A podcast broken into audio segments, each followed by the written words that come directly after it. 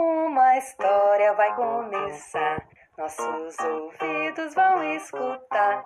Olê, olê, olê, olê, olá. Olê, olê, olê, olê, olá. A Casa dos Animais. Texto de Kerliane da Silva Uchoa. Gente ou animal? Cada um tem o seu lugar. Aqui apresento alguns. Vamos escolher onde morar? Todo bicho tem um cantinho, aquele lugar preferido, para criar a família e servir de abrigo. Tem bicho especialista, um verdadeiro arquiteto, capricha nos acabamentos e reforça as portas e o teto.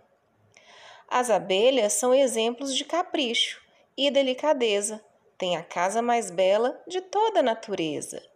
Cada casa admirável é a do senhor passarinho.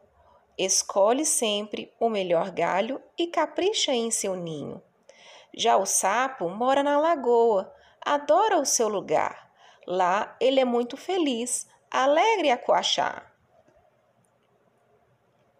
Um dilema vive o caracol, todo dia aqui e acolá, pois carrega a casa nas costas, não tem lugar fixo para morar.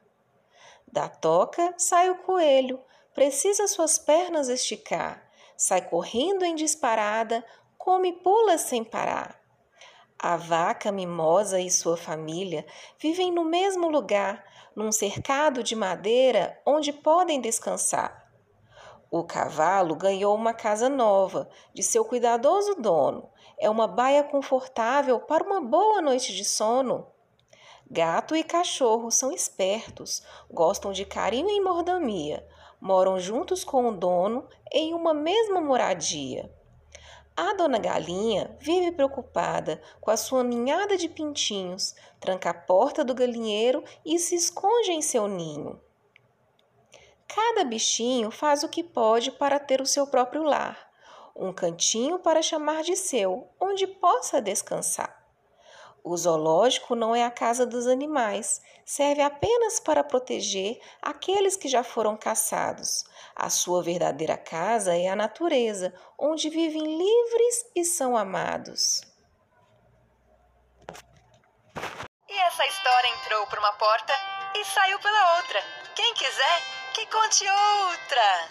Se você gostou dessa história, segue meu podcast e compartilha com os amigos.